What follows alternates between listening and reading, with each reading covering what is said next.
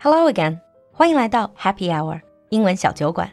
关注公众号“露露的英文小酒馆”，加入我们的酒馆社群，邂逅更精彩、更广阔的世界。Hi everyone, and welcome back to Happy Hour. 欢迎你又回到酒馆。Now it's the beginning of March, and it's the beginning of a new school semester. However, due to the still ongoing COVID 19 pandemic, some schools and universities in China are yet again delaying the time when students can come back to campus. For example, in Beijing, I know that many universities are not going to resume classroom teaching till the end of March. Now, this has been a recurring topic for the past year or so, as the pandemic wreaked havoc across the globe. So, to reduce COVID 19 transmission, many countries imposed lockdown measures including school closures, switching everything online. 过去的一年多以来，因为疫情的关系，所以世界上很多国家都有这样的措施去关闭学校，然后让学生全体在家上网课。相信大家已经看到了很多在家陪孩子上网课是怎么样逼疯老父亲、老母亲的一系列的段子。So I thought it would be fun to take a look at some of the comments made by parents in English speaking countries. And for those of you who are parents and who lived through all of that, I'm sure you'll find some of these really familiar. 所以今天酒馆里，我们就来看看在家上课是如何逼疯英语国家的老父亲、老母亲的。When we talk about COVID-19, we tend to focus on the medical consequences. But what we sometimes forget is that even if you're not at any risk of getting the virus, there are still serious consequences for the daily life functioning of families and children. Schools offer many critical services beyond just education. For example, exercise, social contact, mental health services, and many more. And when schools are closed, this might really disrupt the everyday functioning of children and their parents. In English, there's a word homeschooling homeschooling was originally a choice made by some parents to keep their kids at home and educate them at home instead of sending them to school. 那在有些西方国家，比如说美国，有一个概念叫做 homeschooling，就是在家教育孩子。This is usually because parents they have the ability and they think they can do a better job or they don't really agree with what is being taught in school. So usually homeschooling is an exception. However, with COVID 19 and school closures, homeschooling has become a routine for most of the families. Although some parents talk about positive experiences of homeschooling, many parents reported negative effects of homeschooling for themselves and their child. Many found homeschooling to be of poorer quality with insufficient support from schools. In most countries, during this whole school closure period, contact with teachers was limited and many are worried about the long term impact and increased inequality that's coming from this. On top of that, with parents being responsible for managing the learning process, they also reported increased levels of stress, worry, social isolation, and domestic conflict. And I'm sure some of you have experienced more fights at home over kids' study during this whole period. And a small number of parents also reported increased alcohol use.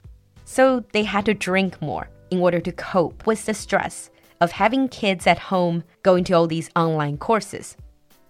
So that's a little bit about the general background. Now listen to some of their quotes, what they're actually saying. During this homeschooling period, many parents have to really sit down and try to help their kids with their homework. But this has proven to be a much more difficult task than they thought. One dad said, Well, homeschooling is just standing behind your kid, checking their math homework on your phone calculator. Oh. And some were asking hard questions. 有的人直接发起了灵魂的拷问。Homeschooling update. Today we did math. If you have three kids, and they are awake roughly 13 hours in a day and you're trying to work from home. How many times will you hear the word snack? Whilst some other parents are coming up with strange numbers. This is from one of them. Homeschooling update. day 12. Helped six year old with telling the time. For instance, they are 60 seconds in a minute, 60 minutes in an hour, and about 235,954,978 hours in two days of homeschooling. Aww. And if you're a parent and you're listening to this show, I bet you felt like that sometimes. But one upside of this whole challenging homeschooling process is that parents start to have newfound respect for teachers. For example, this one dad asked, Anyone working from home with kids still think teachers are paid appropriately? 在家一边工作一边陪着娃上课的你们，难道还觉得老师不应该涨点薪水吗？Tell you what, I couldn't agree more. And moving on to the next quote. Usually, when you are a parent and your kid gets into trouble and their teacher asks for your help, and as a parent, you're probably going to say, What do you mean my kid is trouble? He's perfectly fine at home. Blah, blah, blah, right? But the whole COVID turns that around. So this mom said, Now the parents are saying, I need your help with my kids. They won't do their work or listen to me. And the teachers just smiled and said, well, they don't act like that in my class. What are you doing to cause this? 就这事儿吧，你品，你细品。 Another dad also shared the before and after difference. He said, Before, when I was at every parent teacher conference, I was always saying, I want passion in my kids, a joie de vivre, the desire to question everything. 原来我去参加家长会的时候啊，我总跟老师说，我就希望我孩子有激情，有那种质疑一切的精神，随时迸发出生命的活力。And now homeschooling my kid for just one day, I'm like, just sit down, shut up, and I will be the one who's asking the questions. 结果在家刚陪孩子上网课上了一天，我现在的口头禅就是闭嘴，坐好，瞎问什么问？See, being a teacher, it really isn't easy. Sometimes it can be extremely stressful, even if you're teaching your own kids. But at least for some parents, there is always alcohol. One parent said, It may take a village to raise a child, but I swear it's going to take a vineyard to homeschool one. 过去可能需要一整个村子的人一起努力才能培养出一个孩子。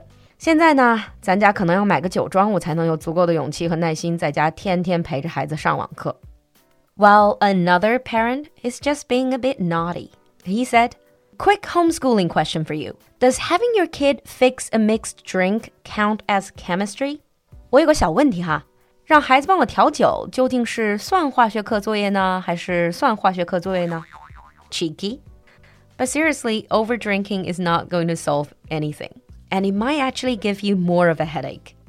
So you also get the type of parents that just seem to have given up.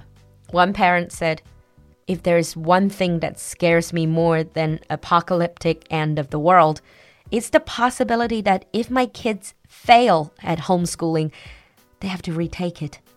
世界末日啥的，咱也没在怕的。可是只要一想到如果娃网课成绩不好，可能还要继续在家重修，我就不寒而栗。You know, sometimes when kids don't do their homework and they tell their teachers that their dog ate their homework, well, this dad said, homeschooling day 20. Fed the mass homework to the dog myself. A tortured mom just said, Homeschooling has been such a hot mess. I told my son to just focus on his rap career. 孩子啊，听妈妈一句劝，你还是去玩说唱吧，那个比较靠谱。so, those were some of the quotes from parents in other countries about homeschooling their kids. Is any of these comments making you feel like someone has been documenting your life? So, whether you're a parent who had the same troubles homeschooling your kids, or if you're a student who went through all these online courses, leave us a comment in the comments section and let us know what you think. We'll see you next time. 今天的节目你喜欢吗？赶快联系小助手加入酒馆社群吧。小助手的微信号是 l u l u x j g three，我们在酒馆等你。